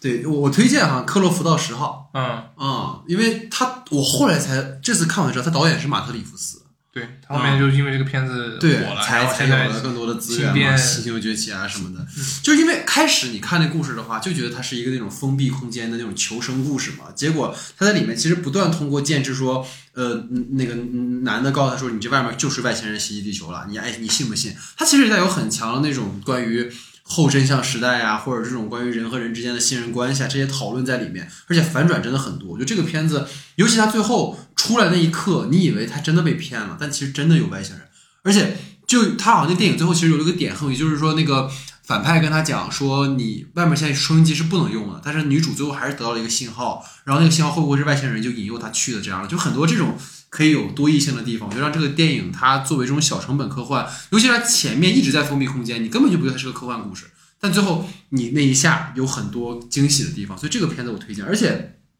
要讲的这个电影的制片人就是艾伯拉姆拉姆斯嘛，他之前有个片子叫《克洛夫档案》嘛，嗯，然后其实那也是一个类似气质的一个片子。然后我要讲的就是，因为《克洛夫档案》它就是一个 DV 拍摄的片子，但其实《克洛夫档案》里面所有的就对不起，我最后还要讲这件事儿，他所有的那个拍的那个东西，其实都是他里面那个人嘛，他自己拿 DV 拍的嘛，所以我觉得可能会相对于就这种所谓伪纪录片来，它更极致一些。所以，但是《克洛夫档案》它其实不算是一个很小成本的片子了，所以我觉得可能就把这两个片子打包成一起给大家推荐一下哈。对，所以这个是我们今天整个讨论今天这个片子的内内外外的一些问题哈。其实今天很有意思啊，因为一开始就像我们说的，其实跟班导聊的时候说，呃，聊点儿不是科幻的片子，但其实聊到最后，好像发现它其实也并不是一个关于那么硬的在讨论一个科幻的议题，但确实是它可能在讨论人和人之间或者人自身的这样的一个关系。尤其是我在看到影片最后的时候，当他拉出来，然后变成了一个像老徐会总讲的那个就他特那个特伦斯马利克那种生命之树的那种感觉，然后，就啪就拉出来了，就我以为就到哪儿结束了，抽银河系完事儿了，哎不，继续 就拉得越来越远啊！所以你觉得那一刻啊，你感受到了一个就是所谓个人的苦难，其实你真的落到一个更大的维度、更高的空间的时候，它好像并没有那么重要，但对于我们个人而言，它就是一个很重要的一件事情。所以这个可能是他想讨论点，包括其实这个电影到最后，我我其实现在回想起来，让我印象很深，其实就是他在那个预告里面不断反复强调的那个雪花点的那件事情。就是它是宇宙爆炸时候的很余晖，那个真的让我感受还挺强。而且各位，你们知道我家其实是有一个跟跟电影里面同款的一个产品的，就是、就是那个就那个头部按摩。啊，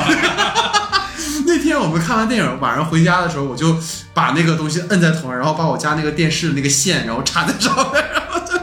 然后就给 cos 了一下啊。所以其实会让我们思考很多。而且刚才其实我们坊间聊这么多之后，就觉得虽然它可能不是一部严格意义上的科幻片，但它确实是一部在当下的电影当中非常难得一见的，也让我们看到了更多年轻的有活力的创作者的一些作品啊。所以非常期待未来孔大师导演的一些新片，而且。我相信，呃，无论是 Vander 还是老徐，应该都看过那个《法制未来史 》啊。你知道，就是每个学导演的，在大一、大二总有那么一个不要脸的心，就是我要成为王家卫，就我要成为贾樟柯，是吧我这就我这就就起飞了。然后看我就从来没有。大一大二 只有你是，那个，我找两个一开始就是奔着洛兰去的，